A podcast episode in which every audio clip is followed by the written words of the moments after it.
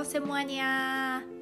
リッチマンドライフメンタルサポートコーチのゆきのです。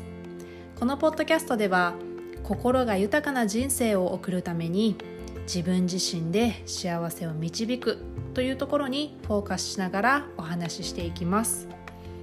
日々生きていく中で悩みや不安恐れという感情は必ず出てきますよね。マインドセットを学んでいる私が日常生活の中でどのようにそのネガティブな感情と向き合っているかどうやってポジティブな考えに変えていっているかというところをお伝えしていきます。では今日のストーリーをお楽しみください。Silakan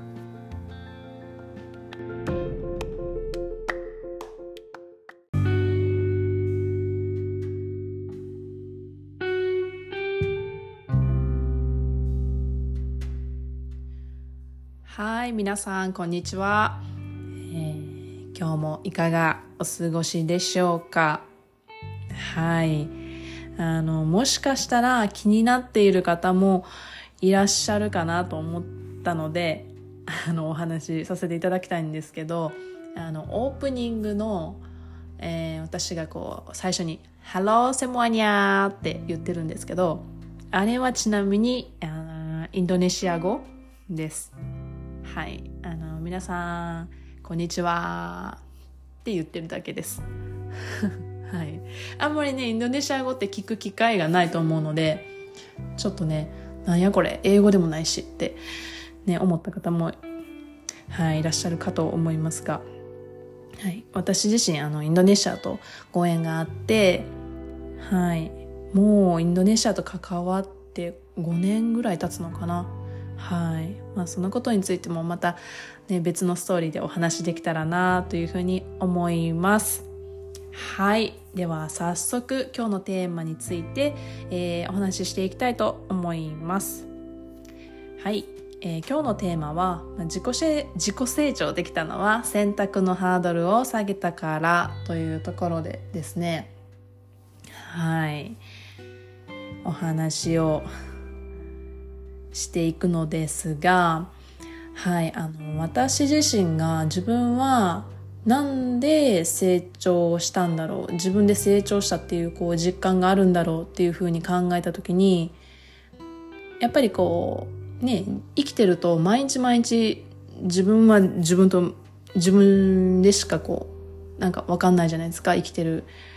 自分の感情を出すのも自分だし自分の考え出すのも自分だし、うん、で毎日ずっと自分と共に生きてると自分がどうやって成長したかっていうのはなかなか見えにくいんですよね。そうでその成長したことが分かりやすくこう見える化できるように、まあ、やっているのがそのジャーナル日記っていうところでもあるんですけど、まあ、そこでもこうなかなか見えてこない部分もあってで今回自分で、えー、朝ですね。23時間しっかり時間をとって自分と向き合うっていうことをした時に見えてきたことが、まあ、今回のテーマのことなんですけどもはい。あのー、昔ですね。昔の私は今の私と本当に真逆の人物で例えばその一つの選択これはそのレストランに行ってご飯を食べるときにこうメニュー選んで決めるとかそういう選択ではなくってやっぱり人生の中での、まあ、自分の大きな選択とか。うん。そうそうそう、まあ、人生においてってこうちょっと大きなスケールで見ていただきたいんですけどその一つの選択をすることに対して毎回すごくこうたくさんの条件をまず並べる。うん、並べて、プラス、こう、未来に対しての予想、予測。うん、ここれを選択したら、どういう未来が待ってるだろうとか、まあ、そこに忖度感情ももちろん、あの、ありました。これをしたら自分にとってどういういい利益があるだろうかとか、自分にとってどういういいことが起きてくるだろうか。っていうそういう忖度。忖忖度じゃないな。損得感情。うん。そうそうそう。利益不利益っていうとこもすごくすごくこう意識していました。だからそのまあ言ったらその外の条件、まあ、外側の部分縁の部分っていうのをたくさんこうなんていうんですか並べてですごくすごく自分でもハードルを高くして自分にプレッシャーもかけながらこううん決断っていうのをしていました。うんまあ、そのスケールの大きいって言ってもまあその就職であったりとか、まあ、友達を作る時もそうでしたこの友達と付き合ってどうだろうなとか思ったりとかそれこそ彼氏を作るとかでもそうでしたし全てにおいてうんこういろんなことをすごく、うん、調べたりとかうんなんかこうしんどかったですよね。逆にその選ぶことに対して。楽しみよりもしんどさが勝ってたなって今思いましたね。そうそう。だから本当に選択に時間をかけすぎてた。はい。でも今の自分はじゃあどういう選択の仕方をしているかってあの思い返した時に一つの選択に対してすごくこうハードルを下げてるんですね今。下げててでオープンに物事を見るようにしたんですよ。これはでも最初はやっぱりすごく意識的にやってました。うん。真逆のことをしてるんでやっぱりこう意識しないとできないんですよね。自然の流れでいっちゃうとやっぱ昔のような形になっていくんですけどじゃなくてとりあえず全部フラットな状態で、まあ、分かりやすい言葉で言うと、まあ、なんとかなるでしょっていうマインドうん、どうにかなるでしょっていう感じ。まあ、それだけを聞くとちょっと軽い言葉に聞こえてしまうんですけど、そうそう、わかりやすく言うとそんな感じ。で、まあ、それを実践していくと、もちろん、その、調べたりとか考えたりっていうことをあまりしないで選択するから、その、あ、後々、うん、あの、いろんなことが分かってきたり、見えてきたり、もちろんそれがね、あの、すべていいことではないだろうし、うんうん、見えてくるんですけど、そうなった時に、昔はそれ、そうなって後悔するのが嫌やったから、もうしっかり、その、決断する前に固めてから、えー、っていうマインドやったんですね。でも今は、そのいろんなことが見えてきました。でも、全く後悔しなくなったんですね。全く気持ちが動じなくなった。うん。っていうのは、私は今どういうことにフォーカスしてるかって言ったら、その、問題が見えてきた時、その問題に対して自分が、自分がどう向き合うか、どういう行動をとるかっていうところにこう視点を向けるようになったんですね。そう。問題が出てくる出てこないとかじゃなくてもう問題は出てくるという前提でその時に自分がどうしていくか。うん。そう。本当にその何か起こった時の自分の態度の取り方をめっちゃ考えるようになったんですね。で、その考えて実際にその実践していったから、あ、自分ってこう成長できたんやなっていうのをそのね、2、3時間こう自分の時間作ってそれがすっごい見えてきてそう多分っていうかその昔のままの自分昔のままの選択の仕方をしていたらうんどうなってたやろうなって考えたらまあ視野もめちゃくちゃ狭かっただろうし人生経験も少なかったやっぱりそのリスクとか考えすぎちゃうとなかなかそのね行動って取れないと思うんですよ。うん。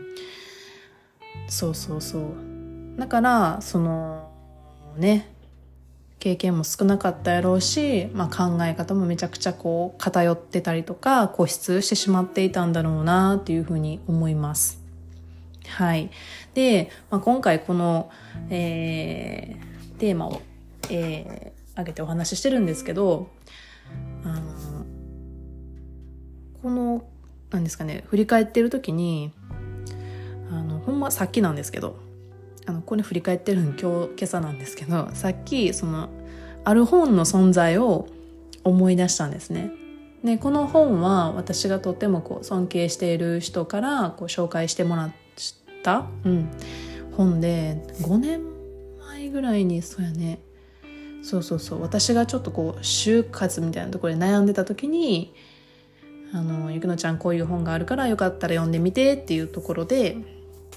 紹介してもらった本なんですけど、えっ、ー、とね、人生の地図っていう本で、で、そうそうそう。人生の地図って聞くとね、すごいこう、なんですかね、ちょっとシリアスな感じに、あの、受け止めてしまうんですけど、